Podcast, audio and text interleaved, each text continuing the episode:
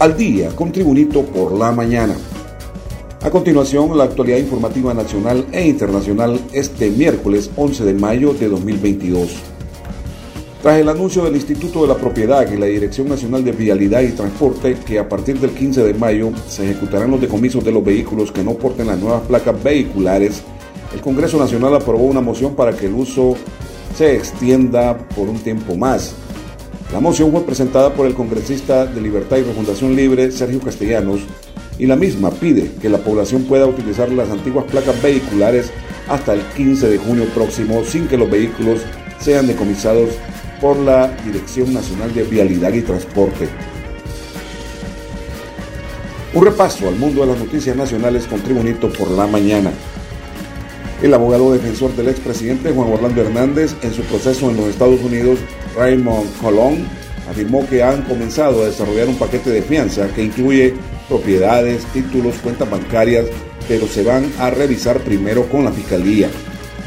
El abogado dijo que vamos a solicitar información de inteligencia clasificada a la Agencia Central de Inteligencia, CIA, por sus siglas en inglés. Es una cosa que normalmente no se le pide. Yo fui un diplomático norteamericano, viví en Centroamérica en el tiempo de las guerras y actualmente he participado en los asuntos de la CIA y sé que tienen informes que van a disculpar a Juan Orlando Hernández Alvarado. Es obvio que están ocultando información que ayudaría a exculparlo. El abogado Colón consideró que no hay razón del por qué le pueden negar fianza. Estamos hablando de millones de dólares. Puede cumplir garantías con billetes, una unidad de seguridad privada que lo va a vigilar 24 horas al día. Sin embargo, eso lo va a decidir el juez.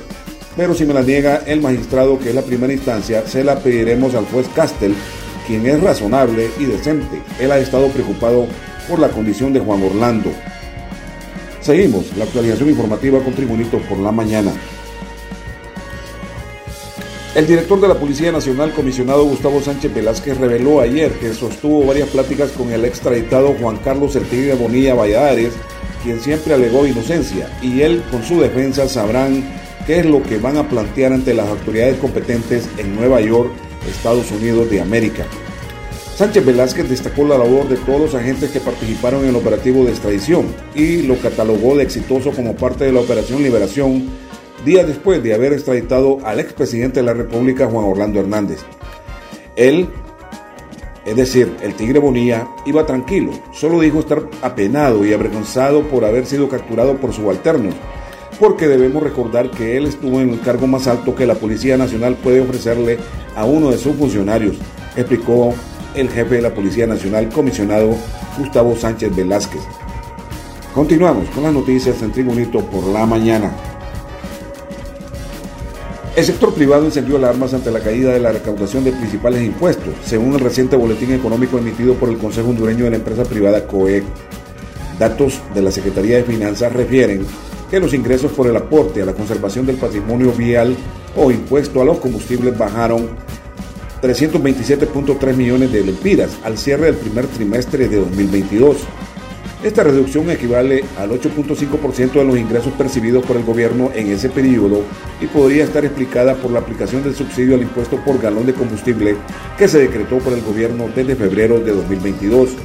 Mientras, los ingresos por el cobro del impuesto sobre la renta siempre al primer trimestre sumaron 4.163.6 millones de lempiras, inferiores en 2.000 millones al cierre del primer trimestre de 2021. Más noticias con Tribunito por la mañana. La medida de detención judicial dictó el juez con jurisdicción nacional en la causa contra Marlon Josué Aguilar Tábora, alias Águila, supuesto principal cabecilla de la banda Los Pelones, vinculada al servicio del cártel de los Valle Valle. La Fiscalía Especial de Delitos contra la Vida, en audiencia de declaración de imputado, presentó acusación en contra de Águila por los delitos de asesinato en perjuicio de José Antonio Gutiérrez, Jonathan Jafek Baquedano Vargas y Sadín Jonathan Menéndez Rivas, además de tentativa acabada de asesinato y asociación para delinquir. Más noticias con Tribunito por la mañana. Entre 51.000 y 60.000 hectáreas de bosque han quedado convertidas en cenizas en el transcurso del 2022, según reportan instituciones defensoras de las reservas forestales, entre estas las Fuerzas Armadas de Honduras. A través del Comando de Apoyo al Manejo de Ecosistemas y Ambiente, C9, Las Fuerzas Armadas continúan en labores de extinción de incendios forestales. Para el caso, el fin de semana reportaron que unos 760 incendios forestales han dañado más de 51.771 hectáreas de bosque a nivel nacional. Y en los deportes, todos los jugadores argentinos están luchando por ganarse un lugar en el combinado nacional de cara al próximo Mundial de Qatar, donde la selección argentina se enfrentará ante Arabia Saudita, México y Polonia. Si bien falta mucho tiempo, Lionel Scaloni ya tendría definida la lista de futbolistas convocados, donde Rodrigo Di Paul es uno de los estandartes. Desde que irrumpió con su fútbol en el elenco dos veces campeón del mundo, el ex mediocampista de Racing se ganó el cariño de todos los hinchas. Su despliegue y su pasión por la camiseta celeste y blanca fueron vitales para que de la mano de Lionel Messi se levantara la Copa América.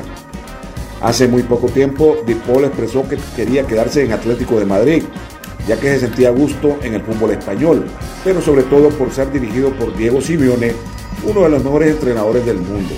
Sin embargo, su carrera podría verse modificada por un movimiento que nadie tenía previsto.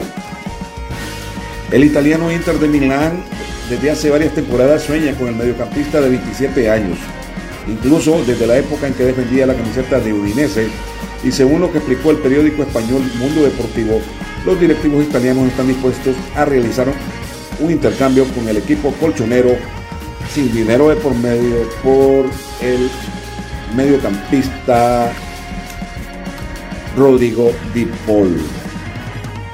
Y este ha sido el boletín de noticias de Tribunito por la mañana de este miércoles 11 de mayo de 2022.